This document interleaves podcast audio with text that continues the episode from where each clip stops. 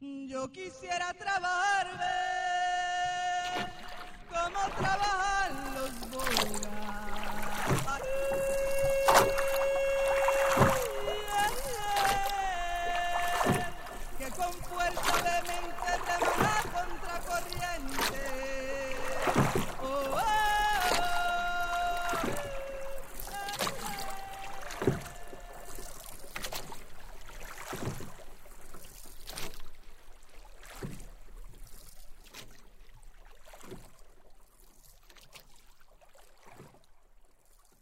Richard, te, te escucho y ahí vamos haciendo como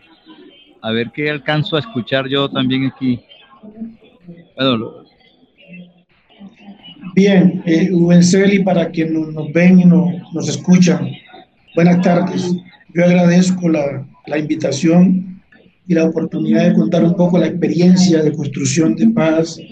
territorial e interétnica que desde hace mucho tiempo se viene construyendo en el Chocó. Mira, el Chocó es el territorio étnico por naturaleza en Colombia. El 86% de su población es población negra, un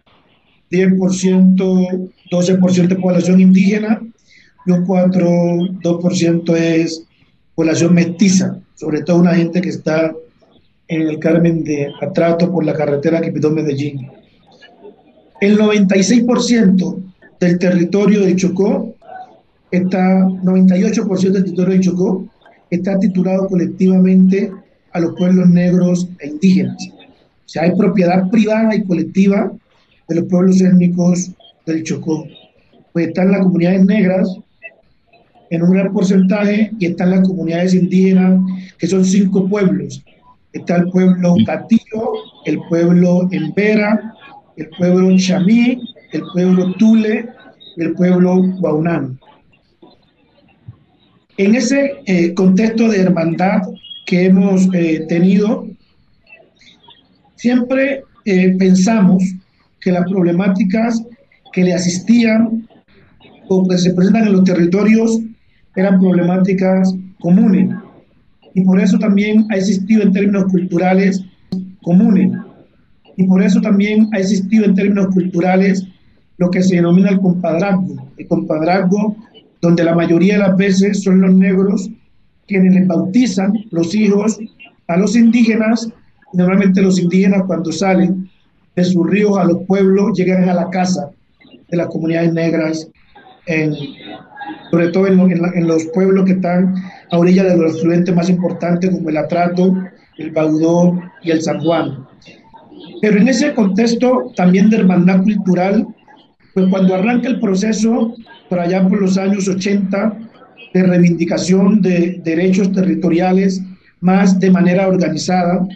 cuando surge en el Chocó la Asociación Indígena del Chocó, la Oregua, Organización Indígena del Chocó, también surge en ese momento lo que se llamó la Asociación Campesina Integral del Atrato, ASIA, hoy Cocomasia, después de la ley 70 de 1993, pues se denomina eh, Cocomasia, el Consejo Comunitario Mayor de la Asociación Campesina Integral del Atrato, y que posteriormente eh, mujer, la Oregua, eh, en los procesos que se han dado en, en el Chocó por parte de los indígenas, pues se llama ahora la Azoregua, la Asociación de la, la batería. Del Chocó. En ese proceso reivindicativo de protección del territorio, se crea por parte de las comunidades negras lo que se llamó la mesa de trabajo. Y en esa mesa de trabajo estaban las organizaciones más importantes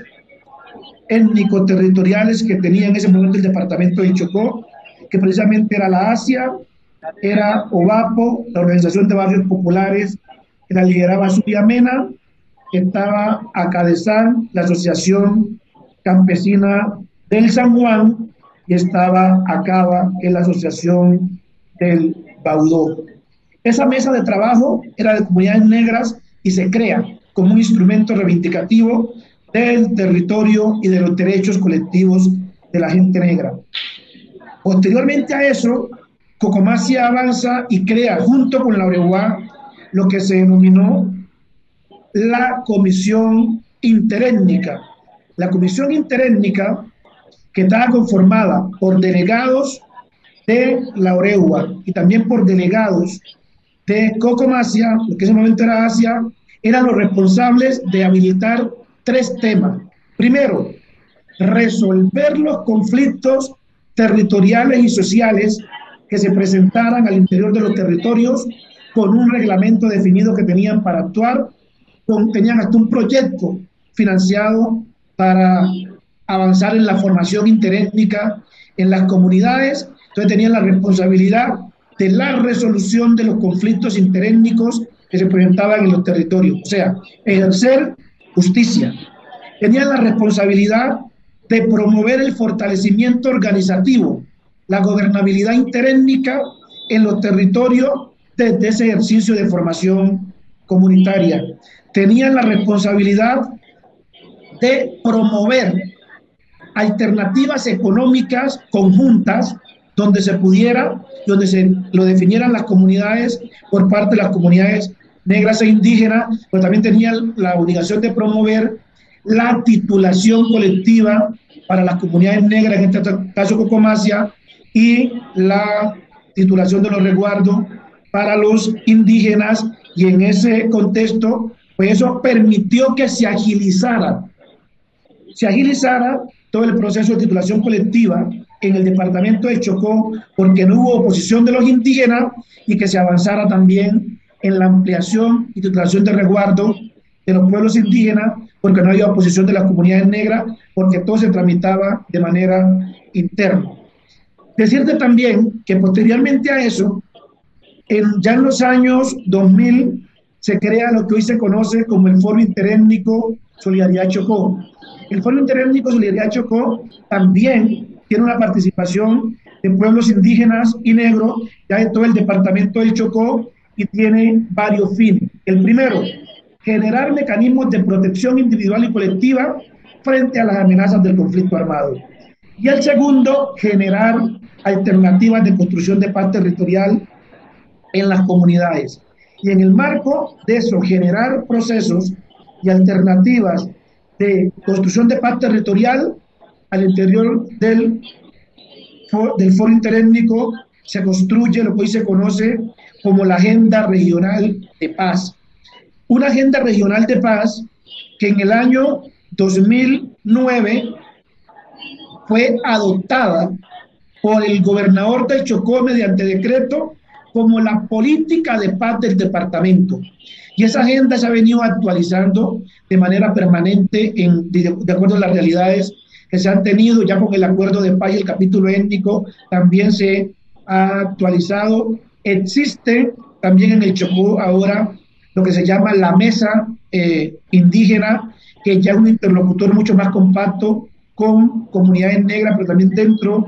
del foro eh, interétnico. Y en ese orden de ideas, pues también estas organizaciones le ha tocado eh, resolver temas en la construcción de paz que ha dejado el conflicto armado, como el tema del desplazamiento en relación a los retornos, el tema de los confinamientos para generar protección, el tema de, generar diálogos regionales con los actores armados, auspiciado también eh, o acompañado desde, desde la Iglesia Católica en el departamento. Así que es una construcción colectiva, interétnica, pensando en la construcción de paz territorial, pensando en la paz interétnica, pensando en la paz en los territorios y pensando en la generación de una convivencia pacífica entre pueblos y con el territorio. Bien, Richard, muchas gracias. Me da mucho gusto oírte y, verte, hombre, eh, sentirte así en la distancia también. Pues eh, también siguiendo la línea de, digamos, de, construcción de paz de, desde las comunidades, eh, digamos, acá podríamos decir eh, que se reconocen como, se reconocen afro, se reconocen como comunidades étnicas en la región. La experiencia realmente que tiene más histórica acá es la, la de la Asociación de Trabajadores Campesinos del Carare. Este es un territorio conformado por colas de seis, seis o cinco municipios en Santander, atravesado por el, por el río Carare, eh, eh, de Sucre, La Belleza, eh, la el Peñón, Bolívar, Landazuri, Cimitarra y el asentamiento principal se llama La India. Esta comunidad mayoritariamente, como te decimos, es una comunidad, es un pueblo, es un pueblo afro, chocuano, su mayoría son chocuanos y, y del valle, en una migración eh, hacia esta zona, eh, trabajadores de la madera y después fueron descubriendo que en el río Carare, eh, digamos por ahí por el río bajaban esmeraldas de la zona alta de, de Boyacá y comenzaron a tener conflictos muy duros ahí al interior de su territorio por la FARC, por el ELN, el, el, ejército y luego la llegada de los paramilitares. Emprendieron un, proceso de, que hoy llaman un proceso de, paz, de acuerdo, y lograron firmar un acuerdo de, respeto y protección a la comunidad por el derecho al trabajo, al territorio, a su movilidad, a su derecho de asociatividad, y también, eh, digamos, que sus, sus hijos, sus jóvenes y sus mujeres no fueran, eh, digamos, reclutadas por estos grupos.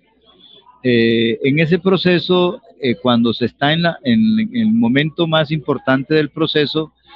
son asesinados cinco líderes de los creadores del proceso de la ATCC, que eso tiene una, afecta profundamente la comunidad. Sin embargo, al día de hoy es una comunidad, digamos, que sigue hacia adelante, con muchas dificultades, ya no tienen la fortaleza de antes, pero mantienen allí su, su apropiación territorial y no entendemos por qué ellos nunca, nunca hasta última, últimamente no pensaron en constituirse en un consejo comunitario, en un consejo comunitario eh, teniendo territorio. Ahora que tienen poco territorio, porque no bueno, han tenido han sido despojados uno, etcétera, han estado como pensando el tema de constituir un territorio, eh, eh, pues una comunidad, digamos, eh, de, pueblo afrodescendiente allí. hay familias que están cercanas a la, a la ATCC que crearon, digamos, un consejo comunitario, pero hoy no, no tienen un, territorio, digamos, eh, para decir que son un consejo comunitario, una asociación, digamos, de negritudes, pero no tienen un consejo eh, comunitario propiamente dicho. Esa es una de sus, de sus tareas. Y sin, y sin embargo, ellos, ellos eh, trabajan para que en su zona cualquier tipo de intervención, digamos, minera, de, por el tema de hidrocarburo o de otro tipo, tenga que pasar por la decisión de, esta organización que se llama Saquensi. Eh, muchos son hijos de la ATCC que están en, el municipio de Cimitarra eh, y en otros corregimientos eh, cercanos a Puerto Berrío como Puerto Laya, Santa Rosa y, cerca de Landazuri. En la región del Magdalena Medio podemos decir que solo existe un consejo comunitario con territorio que es el Consejo Comunitario de Cañobodega en Yondó, en, Yondó, Antioquia. Eh,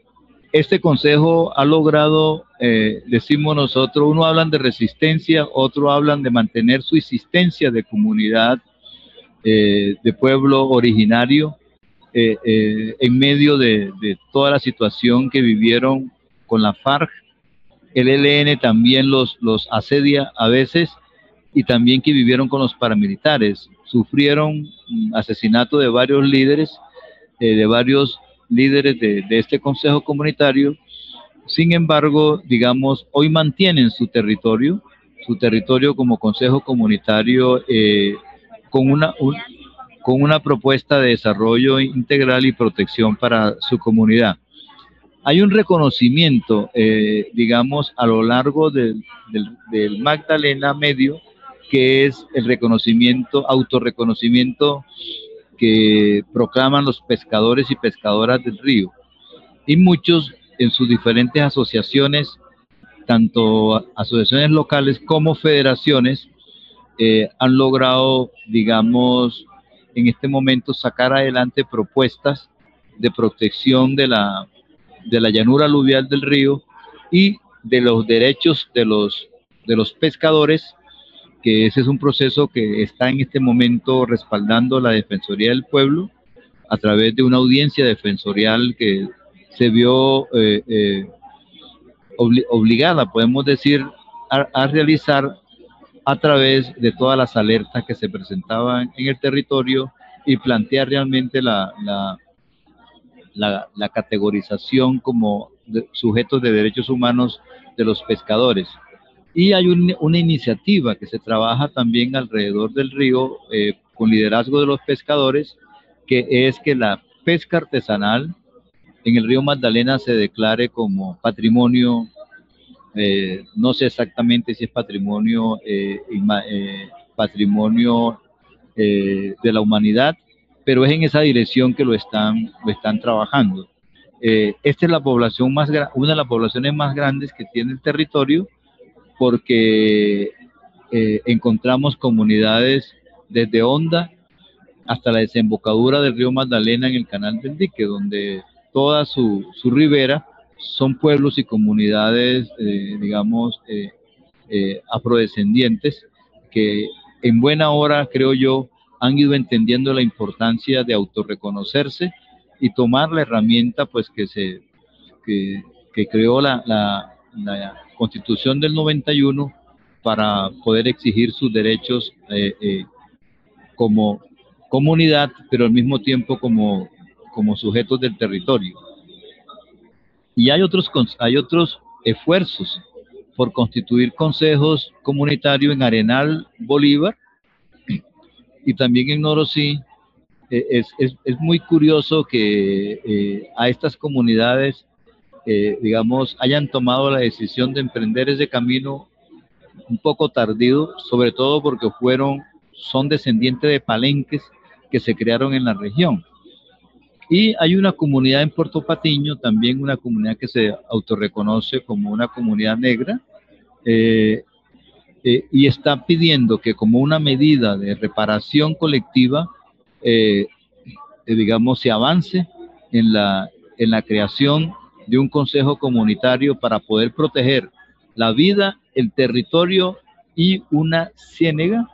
que hay en esta comunidad realmente para poder seguir garantizándose como su permanencia en el territorio. Eh, en este ejercicio, eh, digamos, desde las comunidades eh, afrodescendientes, un poco es como se, más se, se reconoce, se participa de las, de las agendas territoriales y regionales de paz y, y diríamos, y últimamente, pues, digamos, hay allí como una una plataforma de, diríamos, de, exigencia de las comunidades, unas como pescadoras, otras como comunidades que sufrieron la violencia en alto grado por el, por el bloque central Bolívar, y como el caso de la TCC, que en su proceso de reparación colectiva, y allí estaban, están haciendo eh, un parque regional natural, ellos están exigiendo que ellos puedan también ser eh, administradores de, de, ese parque, o por lo menos que se cree una gobernanza. Yo quisiera trabajar